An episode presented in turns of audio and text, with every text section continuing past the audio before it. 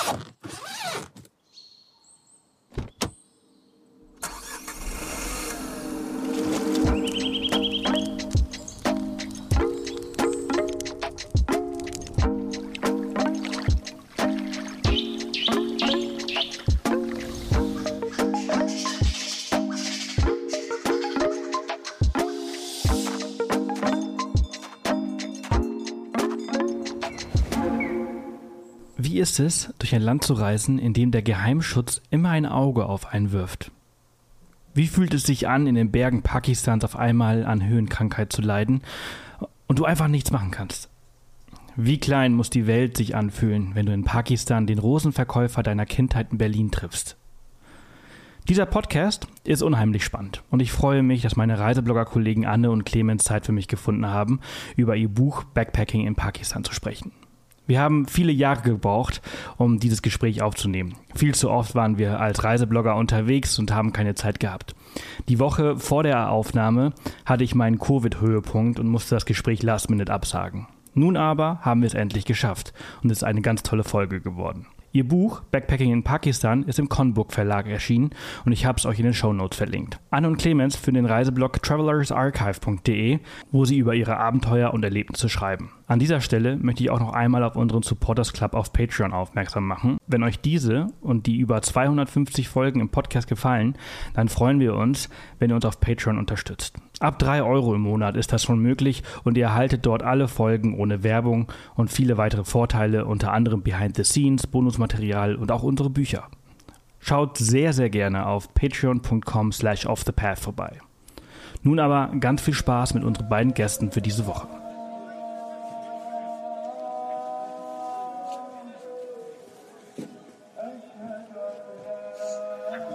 Hallo ihr zwei.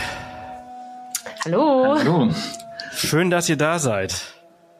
Ja, schön, dass wir endlich da sein dürfen. Ja, nach äh, verschiedenen Verzögerungen, unter anderem Corona letzte Woche, äh, schaffen wir es endlich. Äh, a little bit late to the party. Euer Buch ist schon äh, eine Ewigkeit äh, draußen und äh, jetzt erst kommen wir dazu zu sprechen. Aber das ist ja das Schöne an solchen Reisengeschichten, die sind immer aktuell. Also ich freue mich sehr, dass ihr da seid. Ähm, wo, wo seid ihr gerade? Ihr seid gerade nicht in Pakistan und nicht in der Welt unterwegs. Ich habe gerade kurz äh, darüber gesprochen. Ihr seid im wunderschönen Berlin. Das stimmt, aber auch erst seit gestern Abend. Wir sind gestern Abend aus Mailand gekommen, ähm, waren bei ein paar Konzerten in den letzten zwei Wochen und sind jetzt wieder in Berlin, ähm, weil wir hier am Montag unseren Van abholen und dann on the road sind. Also quasi sehr, sehr nice. richtig fest nochmal.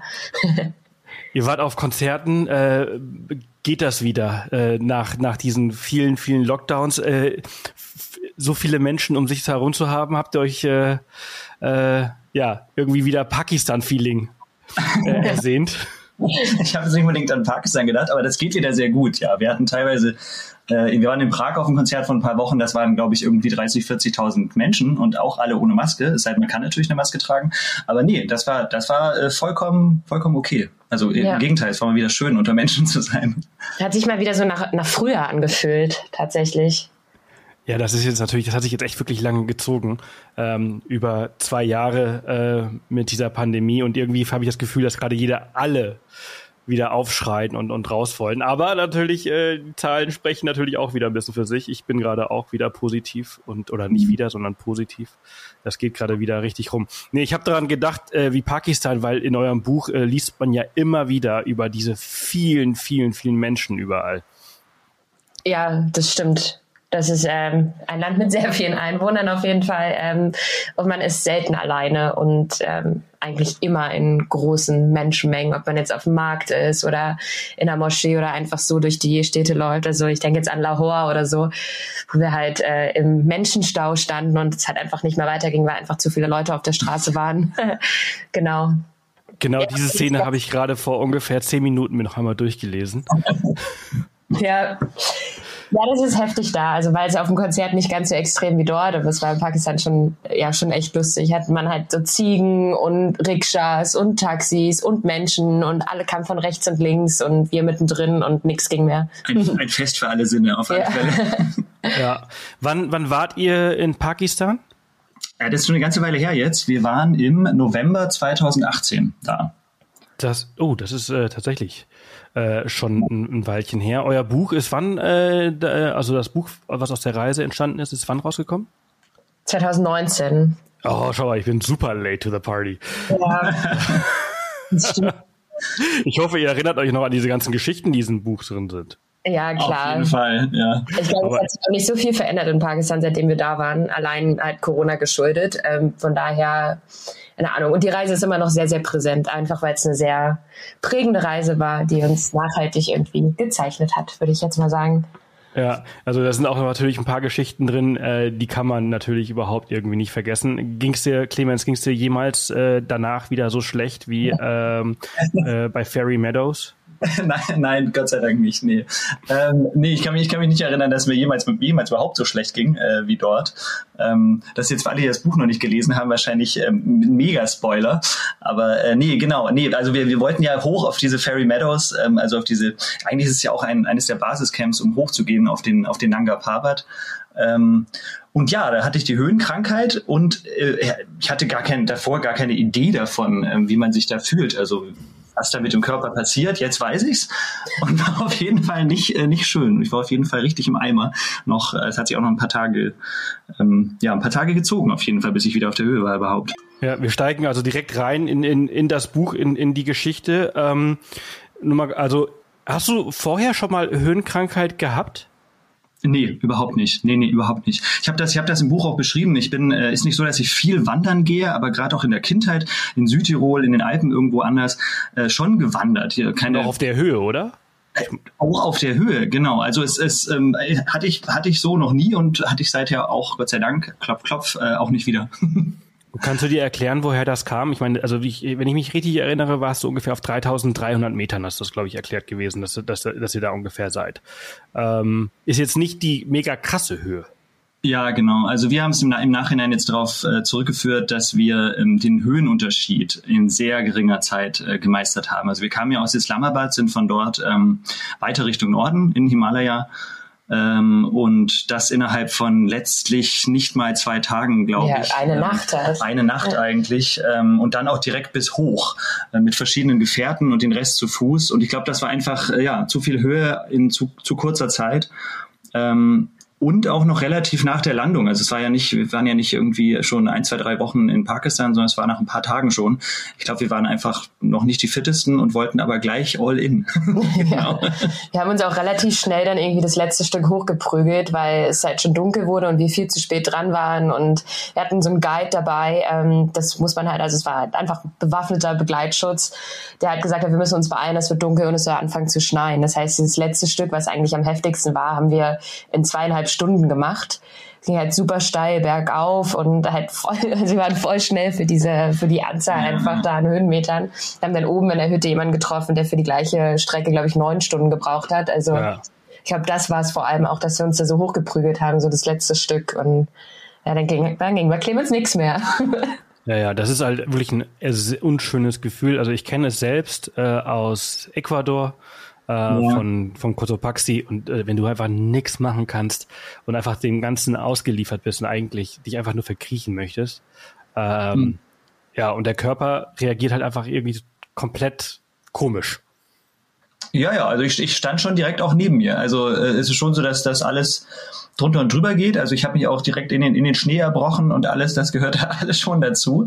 Aber ich war auch einfach nicht, nicht ich. Also ich habe keinen, keinen klaren Gedanken irgendwie so wirklich fassen können. Äh, ich habe nur eigentlich wie so ein Tunnel vor mir gesehen. Das war halt dieser schmale ähm, ja, dieser schmale Bergpass, diesen schmalen Trampelpfad, den man irgendwie nach oben äh, wandern musste. Und wie, wie Anne gerade gesagt hat, es wurde halt dazu noch dunkel, es hat angefangen zu schneien und dieser Guide aka eigentlich klein, eigentlich auch Aufpasser äh, mit einer Kalaschnikow bewaffnet. Der hat doch die ganze Zeit gesagt, Leute, wir müssen jetzt mal hinmachen. Es wird dunkel, es fängt an zu schneien.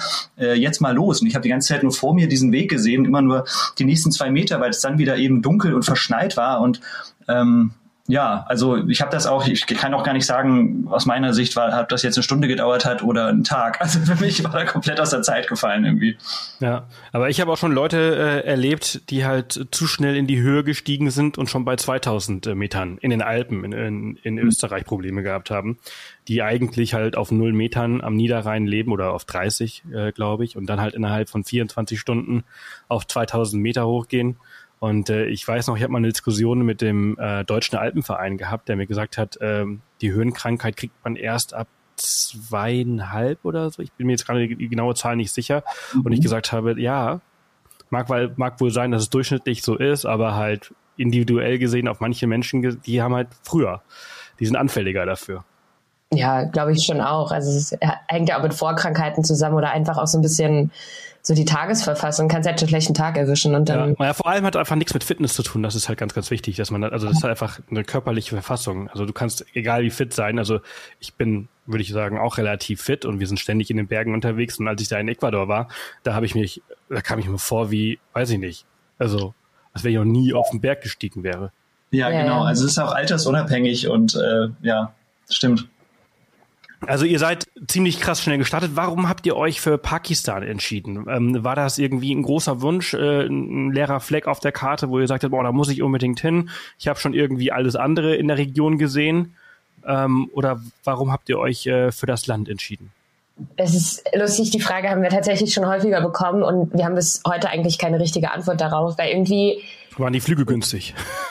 Nee, noch nicht mal tatsächlich. nee, wir haben tatsächlich beide unabhängig voneinander, auch als wir noch nicht gemeinsam gereist sind, immer irgendwie das Gefühl gehabt, wir würden einfach super gerne mal nach Pakistan. Vielleicht, weil es daran liegt, dass irgendwie das äh, man bei Pakistan auch immer so klassisches Schubladendenken hat. Das ist ein Land, wo das viele gerne in die eine Ecke stecken.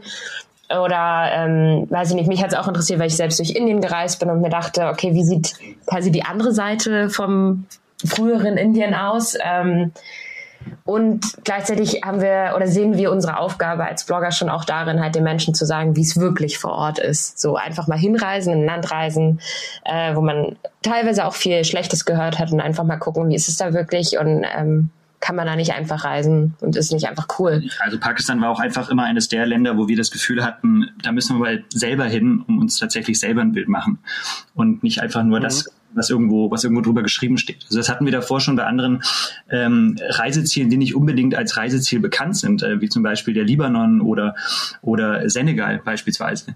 Ähm, da geht man ja auch mit einer gewissen Voreinstellung hin, man hat ein gewisses Bild im Kopf und da waren wir bei beiden Ländern ziemlich überrascht, wie gut man die Länder eigentlich bereisen kann, äh, obwohl sie nicht als, ja, als Reisedestination bekannt sind. Da dachten wir Pakistan, schauen wir uns einfach mal ja, mit eigenen Augen an. Ja, und dann haben wir es halt eine Weile einfach beobachtet, also ein bisschen die Sicherheitslage beobachtet, geschaut, was passiert da gerade. Wir hatten ein paar Jahre vorher schon mal den Plan, nach Pakistan zu reisen, dann sind aber einige Sachen sehr schnell hintereinander passiert, wo wir dachten, okay, warten wir vielleicht doch noch mal ein bisschen und dann war es 2018, hat es sich sehr lange sehr gut angefühlt und dann dachten wir, ach komm, lass einfach einen Flug buchen, schauen wir es uns mal an. Wie, wie seid ihr da hingekommen? Wie fliegt man äh, nach, ich glaube, ihr seid nach Islamabad geflogen, ne? Ja, genau. genau. Wir sind ja, mit Türkisch, also Turkish Airlines über Istanbul nach Islamabad und auch dann wieder zurück, ab Karachi, wieder genau. über Istanbul zurück. Okay. Ihr, ähm, du hast gerade ganz kurz auch das äh, alte Indien angesprochen, Anne. Ähm, ja. Kannst du mal erklären, was da der geschichtliche Hintergrund ist? Äh, in, besonders so der Part ist, glaube ich, Punjab, da Lahore, äh, war früher Indien. Genau, also eigentlich muss man sich das so vorstellen, dass Pakistan, Indien und Bangladesch früher Indien waren. Und dann ähm, kam es dazu, dass einfach Glaubenskonflikte waren, dass quasi ähm, die Muslime sich von den Hindus getrennt haben. Und das ist alles auf eine sehr schlimme Art und Weise in mehr oder weniger einer Übernachtgeschichte passiert. Und dann hat sich Indien eigentlich wie so eine Art Vorhang aufgefächert und dann ist quasi links von Indien ist Pakistan entstanden und rechts von Indien ist Bangladesch entstanden. Das heißt, man hat in der Mitte quasi das äh, hauptsächlich hinduistische Indien übrig gehabt, ähm, rechts Bangladesch muslimisch geprägt, links Pakistan muslimisch geprägt. Ähm, genau, und äh, die Region Punjab ist ja so ein bisschen grenzübergreifend. Also es ist natürlich getrennt durch die Grenze und äh, die Pakistaner dürfen nicht nach Indien reisen, die Inder dürfen nicht nach Pakistan reisen. Das ist bis heute so. Ähm, aber Punjab gibt es sowohl in Indien als auch in Pakistan und äh, dazu gehört auf pakistanischer Seite unter anderem die Stadt Lahore und man spürt wirklich in Lahore super viele indische Einflüsse und genauso muss es auch auf der anderen Seite sein, dass man da halt einfach gewisse Einflüsse sieht, die einfach beide Länder immer noch miteinander vereinen, weil es ist eine Region gewesen, die einfach auf ganz schlimme Art und Weise getrennt wurde. Also man hat heute noch Geschichten von Familien, die einfach immer noch getrennt sind, weil ein Teil in Pakistan ist und ein Teil in Indien ist und können sich bis heute halt nicht sehen. Mhm. Und es ist ja auch die Region, wo halt ständig Konflikt ist, ne? Also da, da hört man ja immer wieder, wie halt Schüsse fallen, wie halt, wie sie halt sich gegenseitig mal angreifen und immer wieder irgendwie was auffacht, aber dich dann relativ schnell auch wieder settelt. Wobei, ja, das ist ja dann eher im Norden. Das ist quasi nicht in der Punjab-Region, sondern das ist äh, nördlich, wo sich halt auch immer noch drum gestritten wird, zu wem es jetzt, ja genau, im Kaschmir, okay. zu wem es jetzt eigentlich gehört. Also in der Punjab-Region, quasi im indischen Staat Punjab und in der pakistanischen Region Punjab gibt es eigentlich keine gewaltsamen Auseinandersetzungen.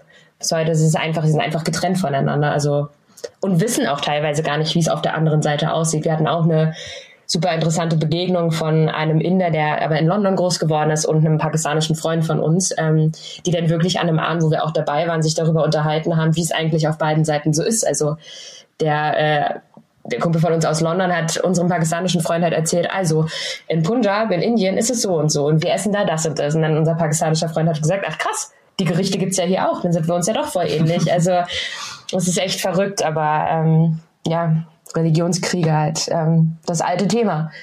Ja, ja, das äh, aktuell wie nie. Ja. Das hat sich leider, leider hat die Menschheit äh, daraus wirklich gar nichts gelernt und äh, ich frage mich, ob sie jemals äh, was daraus lernen wird. Absolut, ja. ja. Ähm, wie, wie war eure Reiseroute? Islamabad angefangen und wir haben es gerade ganz kurz angesprochen, ihr seid Richtung Norden direkt hoch in die Berge. Ähm, Erklär uns doch mal ganz kurz oder erklärt uns einmal ganz kurz, äh, wie euer Verlauf war und wie lange ihr unterwegs wart. Genau, wir waren insgesamt vier Wochen unterwegs, einen Monat äh, waren wir unterwegs, glaube ich, und äh, wir hatten, wir hatten eigentlich gar nicht so viel geplant. Also was wir auf jeden Fall geplant hatten, das war gewollt, ist, dass wir im Grunde einen Gabelflug gebucht haben. Das heißt, wir sind äh, hin nach Islamabad, also in die Hauptstadt, äh, und zurück von Karachi ganz im Süden am Meer. Ähm, so, das war, das war geplant und ähm, wir hatten auf jeden Fall im Hinterkopf, dass wir versuchen, noch in Richtung Nanga Parbat in den Himalaya, Himalaya zu kommen. Es war ja, wie gesagt, aber schon November und wir wussten selber nicht, ist es dort schon völlig verschneit? Kann man überhaupt noch hoch zu dieser legendären Märchenwiese, zu den Fairy Meadows? Ähm, oder eben nicht. Und äh, das konnte man auch nicht tatsächlich so rausfinden, irgendwie im Vorhinein. Deswegen haben wir das vor Ort entschieden. Und dann sind wir also doch von Islamabad in Richtung Norden, äh, in eine Stadt, die heißt äh, Chilas. Von dort ging es dann weiter, äh, eben noch weiter in die Berge in Richtung Nanga Parbat ähm, äh, zum, zu den Fairy Meadows, wieder zurück nach Islamabad äh, über Rawalpindi. Ähm, das wird jetzt wahrscheinlich niemandem was sagen, wenn man keine Karte vor Augen hat. Das ist jetzt ein bisschen schwierig. Äh, dann sind wir von da ja, wir sind genau von Rawalpindi sind wir ähm, in Richtung afghanische Grenze gefahren nach Peshawar. Peshawar ähm, von Peshawar wieder zurück nach Islamabad, äh, dann weiter südlich nach Lahore, äh, von Lahore ähm, an die indische Grenze ähm, zum Wagah Border und dann von Lahore weiter südlich über Bahawalpur nach Karachi. Genau. Genau. Ich habe ich hab, äh, versucht, das alles äh, über Google Maps äh, zu verfolgen. Da habe ich parallel hier auf. Es ist natürlich ist ein Riesenland, ne? Ja, also man könnte auch gut einfach drei Monate in Pakistan verbringen und hätte am Ende immer noch nicht alles gesehen. Ja, ähm, wir haben tatsächlich, glaube ich, für den einen Monat sehr, sehr viel gesehen, ähm, sehr viele Kilometer runtergerissen. Und man muss ja schon auch dazu sagen, Pakistan ist jetzt bis heute noch kein wirkliches Tourismusland. Das heißt halt, die touristische Infrastruktur ist jetzt nicht so ausgebildet, dass man mal schnell in den Zug steigt und in zwei Stunden an der nächsten Stadt ist, sondern es dauert alles noch ein bisschen länger und äh, ist alles noch an einigen Stellen ein bisschen komplizierter, ja, aber also allein deswegen dauert es einfach länger, durch, durch das Land zu reisen, aber das macht es auch eigentlich ganz, ganz schön. Ja, also ich äh, fand euer Buch total interessant, weil ihr habt ja diese QR-Codes in dem Buch, wo man dann halt äh, das aufrufen kann und dann Bilder zu den entsprechenden Geschichten sieht oder und auch Videos. Und äh, das fand ich halt extrem cool, ähm, dadurch mit euch ein bisschen so zu reisen und zu sehen, wie das Land ähm, sich präsentiert. Wie würdet ihr landschaftlich das Land beschreiben? Das ist ja auch total abwechslungsreich. Du hast ja diese hohen Berge im Norden und dann bist du halt in Karachi, bist du ja halt äh, im Ozean, am Ozean. Ja, äh, totaler Mix aus allem eigentlich. Also genau, wie du gesagt hast, im Norden die Berge, ähm, einige der höchsten Berge der Welt. Dann hat man halt mit Islamabad eigentlich so eine recht moderne Stadt, würde ich fast sagen. Ähm, das ist ja auch die Stadt, wo die ganzen Diplomaten leben und so ein bisschen die Upper Class Pakistans. Und das spürt man auch. Es ist einfach eine Modellstadt, die in Rassa-Format aufgebaut ist. Und eigentlich, wenn man da ankommt, denkt man sich, hm, das soll Pakistan sein, das ist ja voll geordnet. Ähm, und wenn man dann weiter durch den, also quasi durchs Zentrum des Landes Richtung Süden reist, hast du erstmal wie so eine Art Wüstenlandschaft, wo es auch mhm. echt super heiß ist. Und wir waren da in so einer ähm, Salzpfanne ähm, und dann genau Richtung Süden fährst du dann weiter Richtung Karachi und bist am Meer, wo teilweise im Sommer irgendwie über 50 Grad sind und es ultra heiß ist. Ähm, ist ja ist ein Mix aus allen möglichen Sachen. Also du kannst eigentlich, eigentlich findet jeder was in Pakistan so landschaftlich. Wenn du Lust auf Wüste hast, hast du das da. Wenn du Lust auf Meer hast, ähm, hast du das auch in Pakistan und die Berge natürlich. Die Berge sind. Mhm. Zu, zu welcher Jahreszeit wart ihr da? Im November. Also perfekt für Karachi, um nicht zu zerfließen. Nicht mehr ganz so perfekt für die Berge. es war nämlich so kalt, dass alles gefroren ist, was wir dabei hatten. Das ist natürlich auch so für das ganze Ka Kameraequipment und so auch nicht so ganz geil, ne?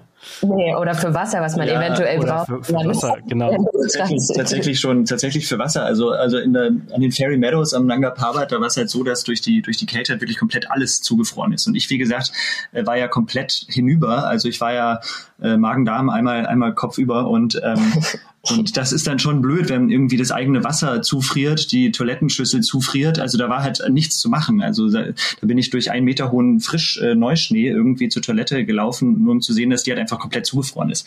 Also klar, Kameraequipment auch, aber das war mir in dem Moment tatsächlich nicht, nicht mhm. so, das war eine zweitrangig. Ja. Hm, ihr habt ja vorhin gesagt, also ihr wolltet ja vorher schon mal reisen, aber es hat irgendwie nicht so immer ganz äh, gepasst. Ähm, mhm. Warum war dann 2018 der richtige Moment dafür? Weil die Sicherheitslage einfach in unseren Augen moderater war, um es jetzt mal vorsichtig auszudrücken. Also es ist einfach, die Sicherheitslage hat sich einfach verbessert im Laufe der Zeit. Ähm, es ist einfach entspannter geworden. Man hat weniger gehört, weniger gelesen. Ähm, es gab ja, es gab weniger Terroranschläge, ähm, weniger Sachen, die uns jetzt davon abgehalten hätten, durch Pakistan zu reisen. Ähm, und wir haben es halt über einen Zeit, also einen gewissen Zeitraum beobachtet und haben es dann einfach, hat sich irgendwie richtig angefühlt. Ja, man, man muss aber dazu sagen, dass ich glaube, es gibt keinen richtigen und falschen Zeitpunkt unbedingt, was dann Pakistan angeht. Wir haben ein bisschen die Nachrichtenlage, wie gesagt, ähm, beäugt äh, und ansonsten war es einfach ein bisschen ja aufs Bauchgefühl geachtet. Wollen wir es machen, wollen wir es nicht machen? Weil natürlich kann immer was passieren oder auch halt eben auch nicht. Ähm, hm. ja. Ich glaube, 2017 gab es erst einen, einen relativ großen Anschlag oder 2016. Ähm, aber die gibt es ja tatsächlich, äh, die gab es vorher re äh, regelmäßig. Regelmäßiger, genau. Ja, aber auch nicht so viel. Also irgendwie Pakistan wird immer als irgendwie so Terrorkeimzelle abgestempelt von vielen äh, Medien und Nachrichtenagenturen. Aber wenn man sich wirklich mal die Anzahl an Terroranschlägen in Pakistan anschaut und sie vergleicht mit anderen Ländern, ist, ist sie nicht wirklich höher. Im Gegenteil. Ähm, aber es ist natürlich auch einfach was Pauschales, was wir jetzt einfach so raussagen. Das kannst ein Jahr haben, wo ganz viel passiert, je nachdem, was ja auch einfach innerhalb des Landes abgeht und mit verschiedenen Gruppierungen, die einfach irgendwie immer wieder ihren Weg nach Pakistan finden. Hm. Ihr habt mit einigen Gruppierungen auch äh, Kontakt gehabt. Äh, die Koranschüler im Zug erinnere ich mich, äh, dass ihr die, die, getroffen habt, eine Geschichte. Und tatsächlich ein Thema, das ich mir überhaupt nicht präsent war, dass das so ein, so ein großes Ding ist. Ähm, das Koranschüler. Ja. So, ja, ja gut, aber das ist ja jetzt in dem Sinne keine Gruppierung, sondern das sind tatsächlich einfach ähm, Religionsschüler, die in Pakistan quasi ihre Koranschule absolvieren. Ähm, es gibt tatsächlich in Peshawar super viele Koranschulen, aber da würde ich jetzt keinen Stempel drauf machen und sagen, dass das irgendwie eine Gruppierung ist oder so. Aber das waren lustige Jungs aus Malaysia, die halt in Pakistan waren und dort äh, ja, in der Koranschule waren und uns ja dann irgendwie auch noch auf, auf Tee und Essen und so eingeladen haben. Und ja, es war ganz lustig mit denen. Die wurdet relativ oft eingeladen, ne? Ja, es ist echt, und es, zu dem Zeitpunkt war es auch einfach super unangenehm. Und dachte sich so, nee, eigentlich würde ich euch gern einladen, weil ihr mich hier irgendwie mit offenen Armen empfangt, aber das gehört ja. irgendwie zum guten Ton dazu. Es gab so eine Situation, wo wir nur nach einem Weg gefragt haben, uns der Weg erklärt wurde, dann wurde eine Rikscha für uns angehalten und dann hat die Person, die uns den Weg erklärt hat, direkt halt die Rikscha für uns bezahlt. Genau. Und dann genau. dachte so, okay, es muss jetzt halt nicht sein, aber das halt abzuschlagen, ähm, gibt denen dann halt auch nicht so ein gutes Gefühl. Tatsächlich, tatsächlich war die Gastfreundschaft enorm. Also sie haben das in keinem Land noch irgendwie so erfahren, damit, dass es mit so offenen Armen, dass mit so offenen Armen empfangen wurde. Also wir haben es immer darauf zurückgeführt, es hat verschiedene Gründe und Bewegungen. Wir wurden sogar von Polizisten irgendwie eingeladen zum Essen und zum Tee oder sonst was. Ähm, ganz viele Leute wollten Fotos mit uns machen und wenn man mal bei einem es gemacht hat, dann hat, bildet sich gleich eine ganze Traube um einen rum. Also man hat gleich die Büchse der Pandora geöffnet, dann ging es gleich irgendwie los. Und ich glaube, also wir haben uns immer darauf zurückgeführt, dass die Leute erstmal sehr erstaunt sind, äh, die Pakistaner, dass man überhaupt in ihr Land reist, äh, aus touristischen Gründen und nicht, weil man irgendwie Botschafter ist und in die Botschafterstadt Islamabad reist. Ähm, und das wurde uns so auch gesagt. Also man kriegt häufig zu hören, woher kommt ihr denn aus Deutschland? Aber wieso reist ihr denn nach Pakistan? Ihr könnt doch mit eurem Pass überall hinreisen. Wieso denn gerade zu uns? Und das paart sich dann halt mit einem riesengroßen, breiten Lachen über das ganze Gesicht und das, das macht die halt einfach richtig happy. Also zu sehen, okay, interessiert euch wirklich für unser Land? Wow, toll. Und deswegen, ich glaube, daher fußt das einfach auch, dass die Leute einfach super, super froh sind, dass man in ihr Land reist und dafür Interesse hat. Also wenn man nochmal reisen möchte, wie äh, unsere Großeltern früher, die halt auch solche Geschichten erzählt haben, dann muss man halt nach Pakistan reisen. Ja, voll. Es ist halt, Pakistan ist auch immer noch ein Land, wo du halt an irgendwelchen Restaurants keinen Lonely Planet Sticker hast oder TripAdvisor Sticker, weil ist halt da einfach noch nicht. Gibt's Deswegen, das noch? Lonely Planet Sticker? In Restaurants? In Indien doch schon. In Indien, als wir da gereist sind, war es immer so, yeah, look, we ranked fifth on Lonely Planet. Oder keine Ahnung. Ja, wir sind in dem und dem Lonely Planet Reiseführer. Das gibt's halt in Pakistan nicht auch, weil es bis heute kein Lonely Planet äh, Pakistan gibt. Genau. Wahrscheinlich gibt's noch einen aus den 70ern oder so, früher also, irgendwelchen Hippie-Bewegungen. Aber du kannst halt in Pakistan wirklich noch deine eigenen Adresse finden. So, du läufst durch eine Straße, isst irgendwo, denkst dir, hm, war super lecker. Hm, würde ich jetzt gerne Bewertung schreiben. Aber im Moment, es gibt keine Möglichkeit, um eine Bewertung zu schreiben, sondern ähm, keine Ahnung, wir haben uns dann das alles in Notizen gehauen für den, für den Fall, dass wir irgendwie nochmal nach Pakistan kommen, dass wir wissen, ah ja, da war es ganz geil, da müssen wir nochmal hin. Aber es ist, ja, du kannst ja irgendwie noch so den eigenen Entdecker raushängen lassen und wirklich ja, dich selbst in den Straßen verirren und deine Lieblingsrestaurants finden. Hm. Ich weiß von äh, Stefan Ort, äh, einem Kollegen von uns dreien, ähm, der im Iranier war, dass der Iranier zum Beispiel total, also technologisch, die nutzen ihr Smartphone eigentlich auch total viel und, und Social Media halt auch. Ähm, wie ist das in, in Pakistan? Also ich meine, so Google Maps und, und, und, und Restaurantbewertung, also gibt's das da nicht?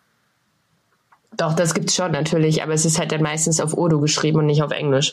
Ah, okay, ja gut, okay. Ja, das macht dann natürlich Sinn. Ja. Also okay. das ist, ja, nee, aber das gibt's schon und die sind auch genauso Smartphone-affin, ähm, sofern der Empfang das halt mitmacht. Also, also, wenn du dann halt im Norden bist, hast Moment, du halt. Sie sind, Sie sind sogar so Smartphone- und äh, Social-Media-affin, dass es sogar zu einer Situation kam, wo wir, wo war das, in Lahore, äh, in der Moschee waren und von zwei jungen Burschen angesprochen werden, hey, ihr seid doch das deutsche Pärchen, was gerade durch Pakistan reist. Ah, ja, ihr, ihr seid in der, ihr seid schon berühmt auf Social Media. Das hat sich wirklich rumgesprochen und man hatte Bilder von uns anscheinend gesehen und, äh, und, und wir wurden auf der Straße erkannt. Hey, ihr seid doch das, Deut die deutschen, das deutsche Pärchen, das ist verrückt. Geil. Ja. Wie Jonas Deichmann in Mexiko, der halt auch irgendwo nirgendwo äh, alleine hingehen konnte und überall angesprochen wurde. Ja, dabei haben wir echt alles zeitversetzt gemacht, weil wir dachten, äh, wir geben mal immer irgendwie so zwei, drei Tage Puffer. Und trotzdem, trotzdem wurden wir dann erkannt. Und äh, die haben euch dann auf äh, Instagram angeschrieben oder ähm, woher kannten, also die, oder wie haben sie eure Bilder geteilt? Ähm, genau, ja die, ja, die haben uns über Instagram gefunden ähm, und haben, ich glaube, die schicken sich dann halt einfach Accounts hin und her und sagen, guck mal, die beiden sind auch gerade in Pakistan ja, genau. und wir haben dann teilweise auch Nachrichten bekommen von irgendwelchen Leuten, hey, ich stand äh, gestern an der Tankstelle neben euch, habt ihr mich gesehen? Wir so, nein, aber gut, dass du uns gesehen hast. Ja, es liegt halt auch einfach daran, dass immer noch super wenig Leute nach Pakistan reisen. Das heißt, jeder, der halt da ist, fällt einfach auf. Genau. Ja, absolut was Besonderes. Und dann auch noch äh, eine westliche Frau ist wahrscheinlich auch noch mal ein bisschen besonderer, oder? Ja, schon, klar. Ähm, einfach weil du siehst halt in Pakistan auch nicht viele Frauen auf der Straße. Ähm, und dann läuft da halt eine westliche Frau rum. Na klar, es fällt auf jeden Fall ein bisschen mehr auf. Wie war also, das für, für dich? Also ich meine, du bist ja da schon ein bisschen erfahrener, vor allem in muslimischen Ländern unterwegs gewesen, aber äh, du musstest dich da ja auch verhüllen, oder?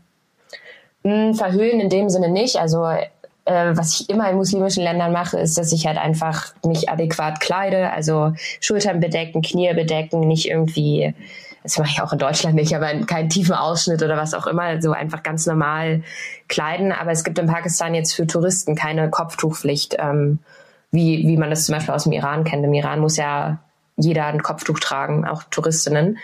Ähm, das gibt's in dem Sinne in Pakistan nicht und ich wurde jetzt auch nicht schräg angeschaut, wenn ich kein Kopftuch auf hatte. Was ich aber gemacht habe, ist, dass wenn wir irgendwie in, naja, ähm, also kleineren Gegenden ankamen oder irgendwie kleinen Dörfern oder natürlich in, in die Moschee gegangen sind, dann habe ich mir natürlich ein Kopftuch aufgesetzt. Also in der Moschee muss man das ja dann eh machen, aber wenn ich das Gefühl hatte, um mich herum sind plötzlich die Frauen verschleiert, dann habe ich mir auch einfach ein Kopftuch aufgesetzt. Nicht, weil ich das Gefühl habe, ich muss es machen, sondern eher aus Respektfrage irgendwie so von Frau zu Frau. Hm. Aber ich hatte jetzt nicht das Gefühl, dass ich irgendwie komisch angeschaut wurde. Ganz im Gegenteil, tatsächlich. Also da hatte ich, da gibt es andere Länder, wo ich mich als Frau zum Teil komischer gefühlt habe als in Pakistan. So in Pakistan war es eher ein respektvoller Umgang.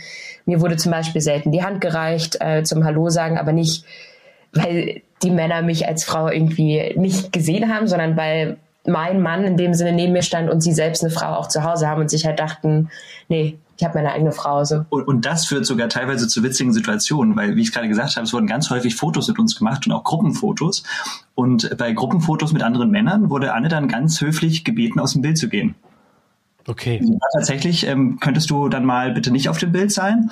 Ähm, äh, tatsächlich nicht ihr gegenüber, als es war kein unfairer Akt oder irgendwie so, sondern tatsächlich, weil sie nicht nach Hause kommen können mit einem Foto, wo eine andere Frau mit drauf ist. Also dieser, ah, dieser, so habe ich es auch noch nicht gesehen. Respekt ist auf ganz vielen Ebenen da. Also man muss sich aber dran gewöhnen. Man muss, also am Anfang haben wir uns auch gefragt, was, was soll das denn jetzt oder was ist das denn jetzt für eine Aktion? Aber ähm, ja, also auch, auch so, zu solchen Situationen kommt es dann auch. Ah, das ist natürlich auch sehr, sehr interessant. Ich habe den Blickwinkel, also während ich das Buch so gelesen habe, darüber habe ich nicht nachgedacht. Äh, sieht man, wie man, wie begrenzt man dann doch im eigenen Denken dann auch ist. Ja. Ähm, interessant. Wie ähm, gefährlich, wir haben vorhin über die Gefährlichkeit äh, des Landes äh, gesprochen und über diese verschiedenen äh, Terroranschläge die Jahre vor eurer Reise.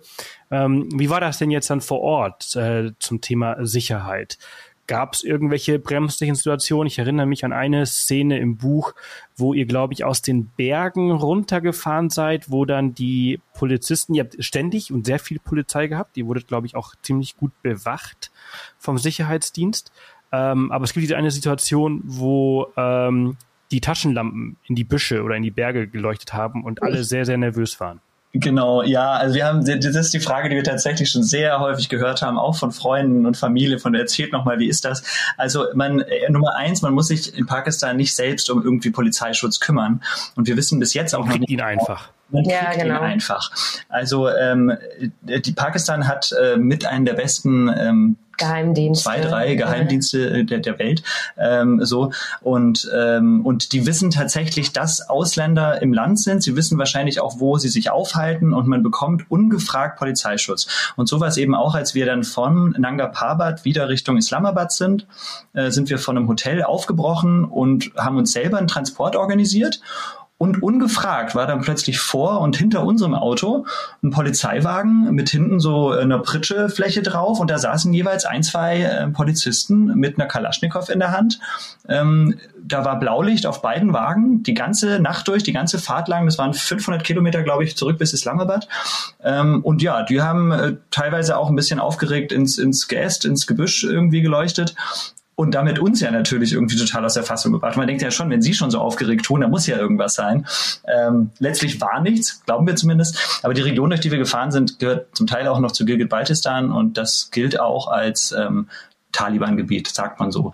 Ähm, ja, es war früher das Gebiet, wo sich die Taliban hauptsächlich versteckt haben. Genau, richtig. Deswegen ist da gibt's da gibt's ein Gefahrenpotenzial und ich glaube, die Pakistaner achten einfach darauf, dass Touristen auf gar keinen Fall was passiert, weil sie wissen, dass wenn Touristen mal wieder was passieren würde, dann kommen noch weniger.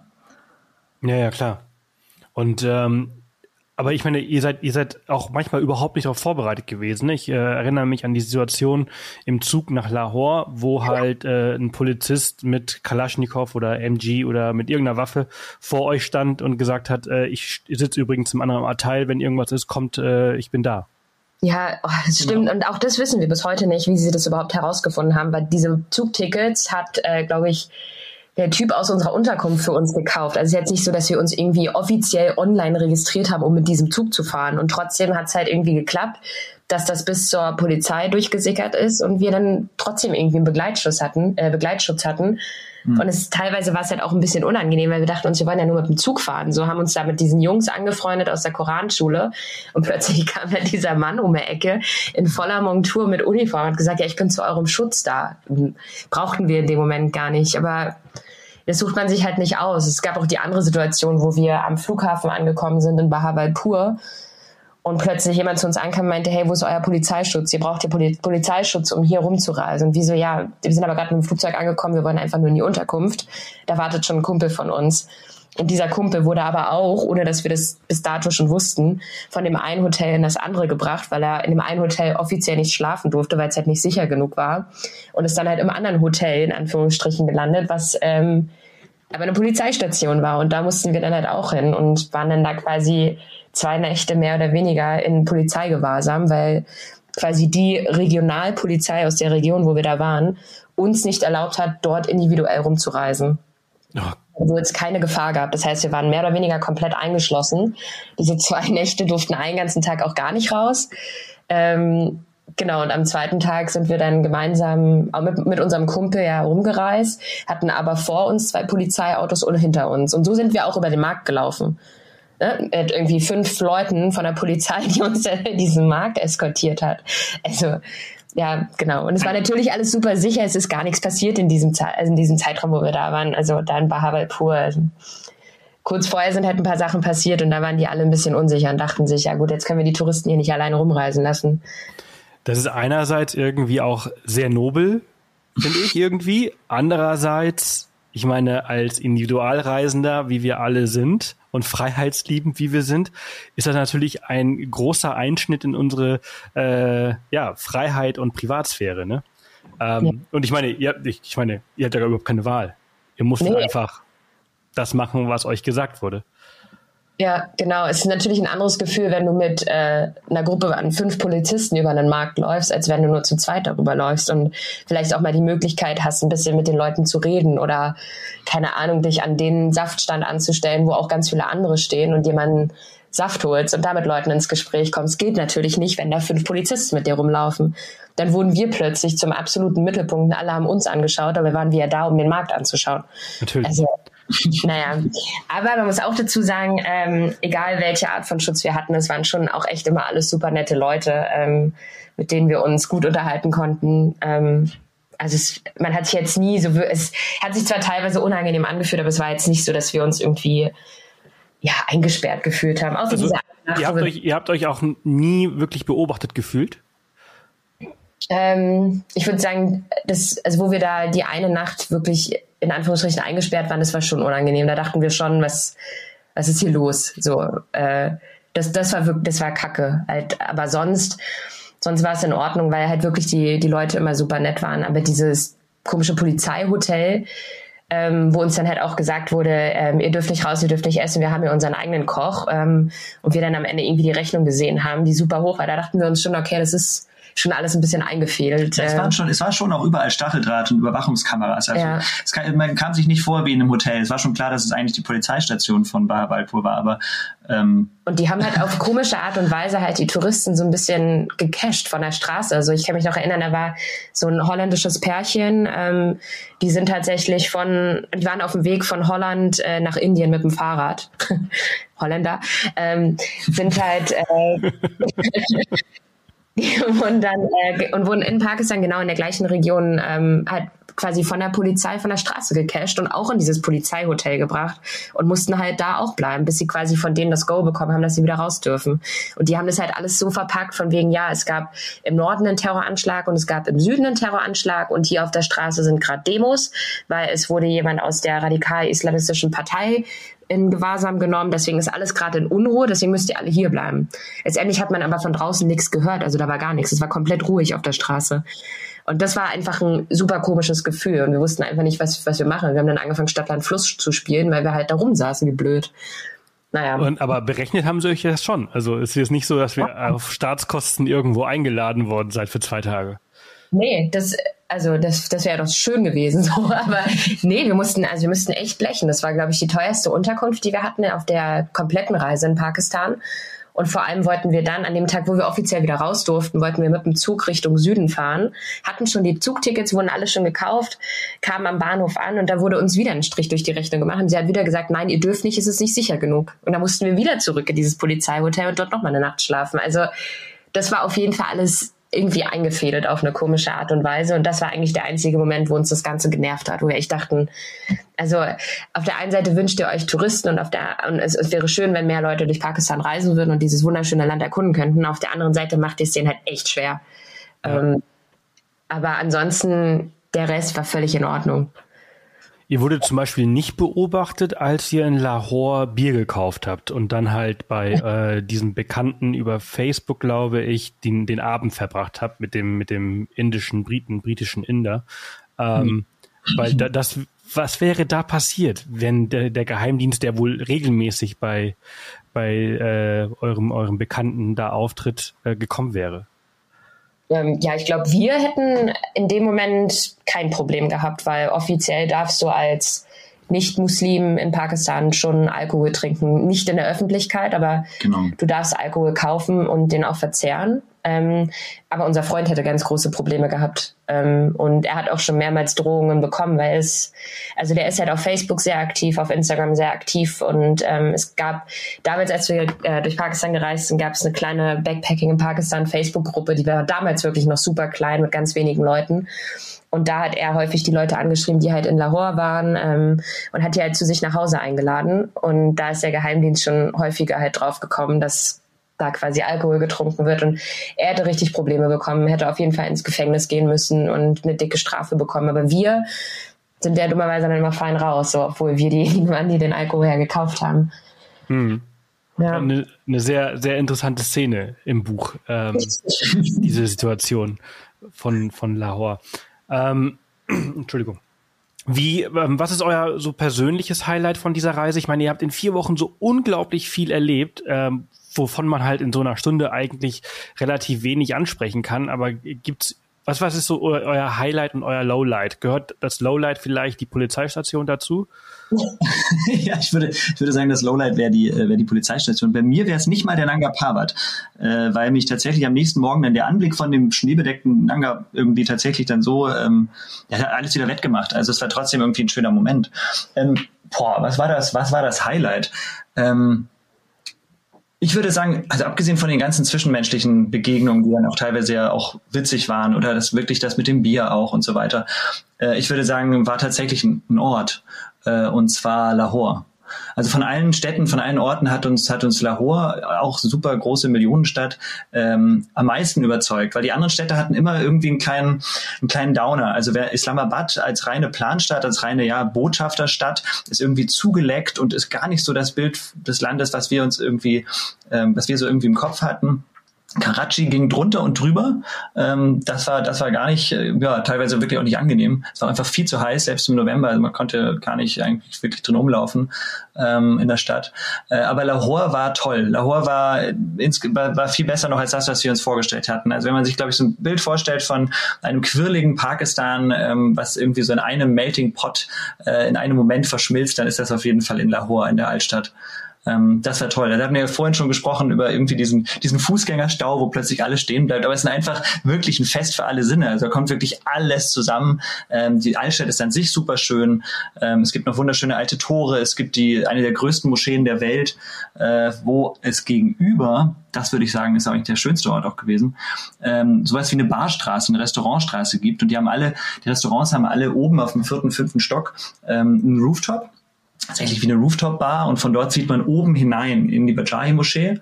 Äh, und genau dann, zu diesem Augenblick, wo wir da oben waren, äh, hat eine Muezzine angefangen zu rufen, ähm, die, die Sonne, die Sonne geht unter und das war schon so ein Moment, wo ich dachte, okay, jetzt sind, jetzt sind wir angekommen. So, das ist, das ist das Pakistan aus dem Bilderbuch. Hm. Der, die, die, an die Szene erinnere ich mich sehr gut. Ist das bei dir auch so, Anne, dass, äh, dass du das teilst? Also ist das für dich so der, der, das Highlight?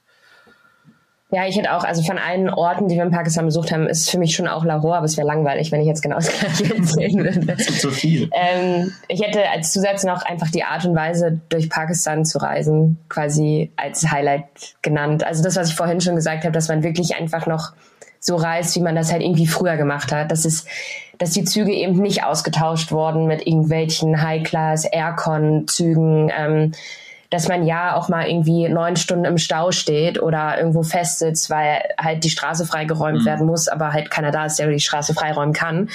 Dass man ähm, keine Ahnung, überall Einheimische fragen kann, hey, wo sollen wir denn hier essen gehen? Und sie uns eine ganze Liste an Restaurants geben können und jedes einzelne davon geil ist und eben keine, keine Touri-Trap ist. Das, das war schon so ein bisschen wieder augenöffnend ähm, und hat uns jetzt schon auch gezeigt, wie schade das teilweise ist, dass in vielen Ländern irgendwie vieles von dem Alten halt ausgetauscht wird mit modernen Sachen. Zum einen Teil natürlich muss es passieren, zum anderen Teil geht damit halt auch ein Stück von diesem frühen Reisen, das was wir alle früher mal gemacht haben, durch Südostasien oder Indien halt irgendwie flöten, weil plötzlich alles modern und super comfy ist.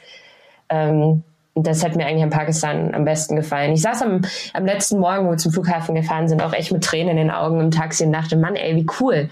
Wie cool, dass man so eine Reiseerfahrung halt noch haben kann. So wirklich ja, es hat mir irgendwie das Herz gebrochen, da abzureisen. Und ja, total. Ich habe mir dann, ich hatte auch noch eine schöne Begegnung. Ich habe mir am, am Ende so ein pakistanisches Oberteil gekauft und hatte das halt an, als wir zurückgeflogen sind. Und der wirklich der allerletzte Sicherheitsmann, den wir gesehen haben am Flughafen, meinte halt zu mir, hey, this looks really nice thanks for coming to Pakistan. Und ich dachte so, ja, das, das schließt irgendwie so diesen Monat in Pakistan einfach so gut ab, weil mhm. es war halt so besonders, so, so echt und so authentisch. Das hatte ich in der Art und Weise schon ganz lange nicht mehr. Das hatte ich, glaube ich, noch nicht mal in Indien vor, weiß gar nicht, wann ich da war, vor zehn Jahren oder so. Ähm, das unberührte Reisen macht Pakistan zu was ganz Besonderem.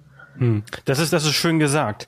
Ähm, das ist auch eine schöne Anekdote, weil ich meine, das ist ja wirklich so. Ich meine, die Authentizität vieler Länder ist natürlich über die Jahre hin in, in, in vielen Teilen, die halt sehr kommerziell sind, verloren gegangen.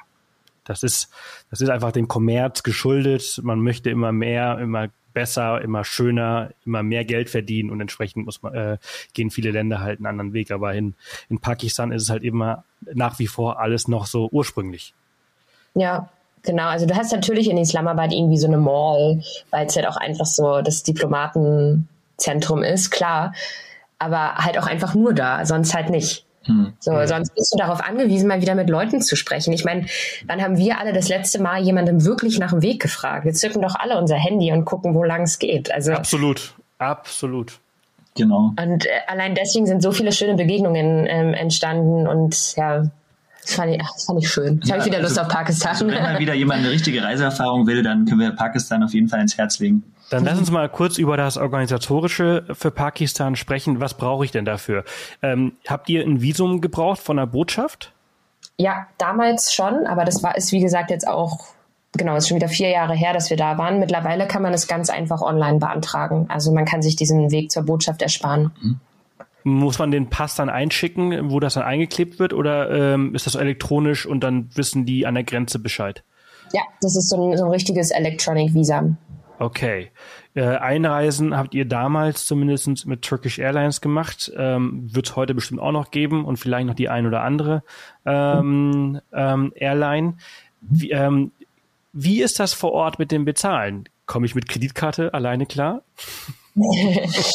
also ähm, du kannst überall Geld abheben. Das haben wir auf jeden Fall gemacht. Also wir sind jetzt nicht mit einem Batzen äh, Dollar in der Tasche eingereist und haben die vor Ort umgetauscht, sondern wir haben uns also ganz normal Geld abgehoben. Und ähm, ich muss aber gerade mal überlegen, ob wir mal mit Karte gezahlt haben, so richtig. Das, vielleicht hat sich das jetzt in den letzten Jahren geändert, weil ich glaube, wir haben tatsächlich überall bar gezahlt. Also deutsche Gewohnheiten einfach weiterpflegen ja. ja, weil Pakistan uns da wahrscheinlich überholt. Ist, ist, in, ähm, ist, in, Deutschland nicht irgendwie vorletzte Woche oder vor drei Wochen irgendwie alle ähm, EC-Kartenmaschinen von Supermärkten und Co. komplett ausgefallen und alle mussten auf Bargeld ja. irgendwie wechseln? Ja, genau. ist ja nicht schlimm, weil es sind ja eh alle noch bar. Ha. Ja, ja, ja, ja, ja. Also ich habe nie Bargeld in der Tasche. Das ist immer mein nee, größtes Problem. Ähm, aber äh, du hast gerade gesagt, äh, Dollar, ne? US-Dollar? Oder? Nee, ich weiß nur, dass äh, der Kumpel, mit dem wir gereist sind, der hatte US-Dollar in Bar dabei und hat sie vor Ort umgetauscht. Aber wir haben direkt Geld abgehoben und hatten direkt die lokale Währung, den pakistanischen Rupee. Okay. Und ich erinnere mich, ihr habt am Anfang habt ihr irgendwie so 20 oder 30 Passkopien dabei gehabt. Das ist ganz, ganz wichtig. Und äh, wie viele sollte man dabei haben? Ja, das ist schon ein guter, guter Maßstab, 2030.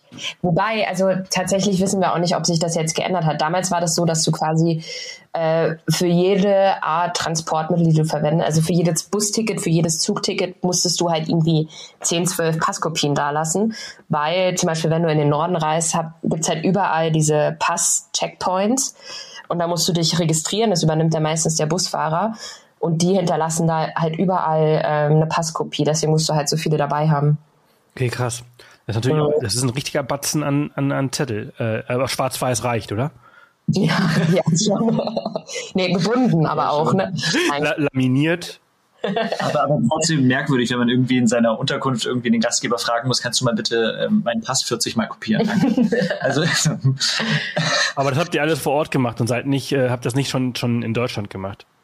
Nee, das haben wir, das haben wir vor Ort gemacht. Das war tatsächlich so wirklich gebraucht haben wir es nur ähm, von Islamabad in Richtung Norden, Richtung Nanga Parbat auf dieser äh, ewigen Busreise, wo wir, wie Anne schon gesagt hat, tatsächlich acht, neun Stunden im Stau standen dazwischen.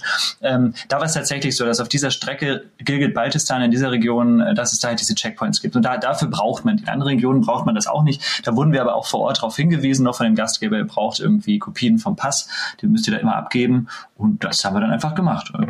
Ja, wie war das ähm, vor Ort, das Reisen, also das Organisieren von, von, von Reisen, von Verkehrsmitteln?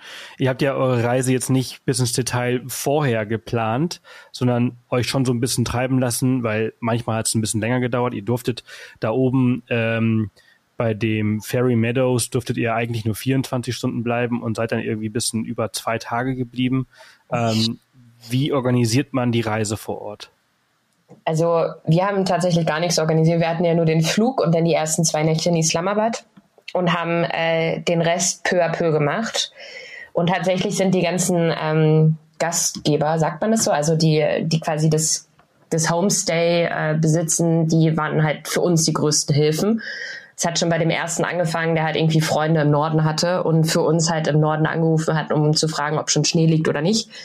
Und ähm, der ist dann für uns losgefahren und hat Bustickets gekauft.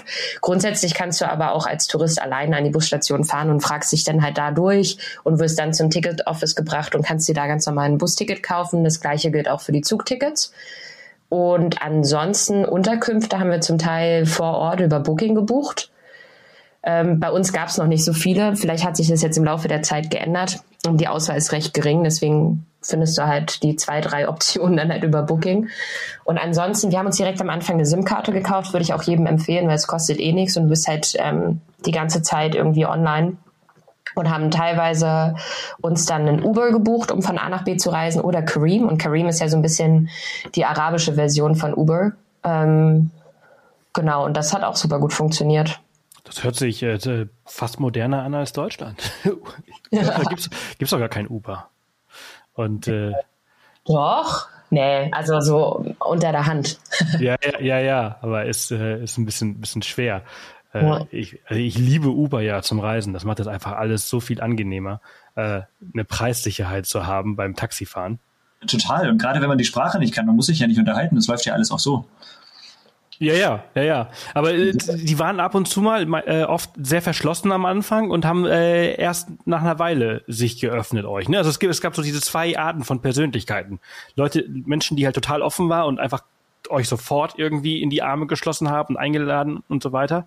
Und dann manche, die halt ein bisschen ruhiger waren, ein bisschen Zeit gebraucht haben, um sich äh, euch gegenüber zu öffnen. Ja, genau, das stimmt. Ähm, was aber auch ein bisschen daran liegt, irgendwie, keine Ahnung, so Studis zum Beispiel, die auch sehr gut Englisch konnten, die haben uns natürlich sofort angesprochen und gefragt, hey, woher kommt ihr? Lass mal ein Foto machen und schickst du mir das Foto nachher auf Facebook und keine Ahnung. Ich weiß, Clemens hat ganz viele Nachrichten noch am Ende bekommen von Leuten, die gesagt haben, hey, du hast versprochen, dass du das Foto stellst, hast du noch nicht gemacht. ähm, und andere, irgendwie Ältere, die ähm, vielleicht nicht ganz so fit im Englischen sind, äh, die waren dann halt erstmal ein bisschen zögernder, aber haben dann durch Gesten schon klar gemacht, dass ähm, die sich sehr darüber freuen, dass wir da sind. Ja, und wie, die, die, wie, wie war das mit der Sprache? Haben alle gut Englisch gesprochen? Also euer Urdu ist ja Äh, unser, rudimentär. unser Urdu ist eher rudimentär. Äh, nee, Englisch war überhaupt kein Problem. Da hätte ich jetzt gesagt, gibt es einfach das logische gleiche Gefälle. Also die jüngeren äh, Leute ist sehr gut, wie jetzt kommt der Vergleich doch wieder leider, wie, wie in Indien auch. Also das Englisch ist eigentlich sehr gut, das Vokabular ist sehr gut, äh, mit vielleicht einem stärkeren Akzent, ja. Ähm, und eher dann das ältere Menschen, dann da, da wird es ein bisschen holpriger. Aber wir sind, wir sind total gut rumgekommen mit Englisch. Gab, gab überhaupt kein Problem. Nö. Selbst mit den Polizisten und so. Ja, sehr cool. Super. Vielen, vielen Dank, ihr zwei, für eure Zeit. Also abschließend könnte man ja sagen, äh, also Pakistan lohnt sich und äh, nicht so schlimm, wie man denkt. Im Gegenteil, viel besser. Genau, überhaupt nicht schlimm. Ein wunderbares Land mit wunderbaren Menschen, äh, wunderbarem Essen und äh, ganz sicher der authentischsten Reiseerfahrung, die man seit langem gehabt hat. Mhm, genau. Sehr, sehr schön. Sehr schön zu hören. Vielen Dank für eure Zeit heute Morgen oder heute, heute Mittag. Und äh, ja, ich bin gespannt. Wie geht's für euch jetzt weiter? Äh, welches ist das nächste Buch oder äh, kommt jetzt erstmal ein Vanlife? Ja, es kommt Vanlife, aber mit einem Buch. Ah, sehr schön. Ja, über, über Vanlife? Über Vanlife. Aber ich habe äh, parallel ein Buch geschrieben, das kommt im Juli raus. Okay. Tell me more.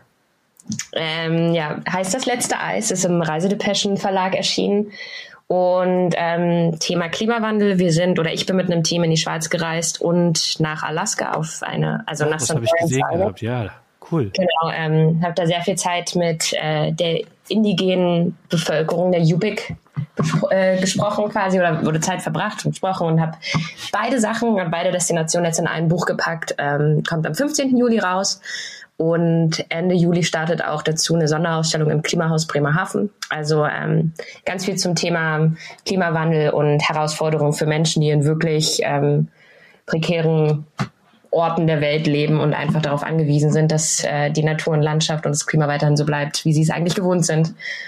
Ja, genau. Toll. Also, äh, diese Folge, die kommt am 19. Juli raus. Also, wenn ihr das jetzt hier gerade hört, ist das neue Buch von Anne draußen und dann könnt ihr euch beide Bücher im Bundle kaufen. Ja, perfekt. Gute Kombination auf jeden Fall. Ja, auf jeden Fall. Super.